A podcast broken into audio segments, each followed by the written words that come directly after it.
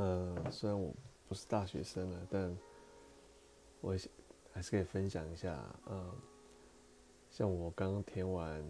因为我还在学校嘛，我刚刚填完就是系上给我们 PhD 学生的一个表格，就是要填一下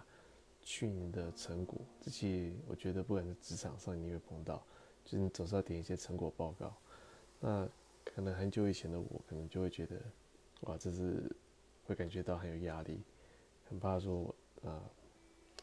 可能就是长官或老师们会觉得啊，我的表现不是很好，觉得我不行这样。但这样我这次就不会这种感觉，那感觉没有很强烈。我的感觉只是，这是一个很好的机会，你可以去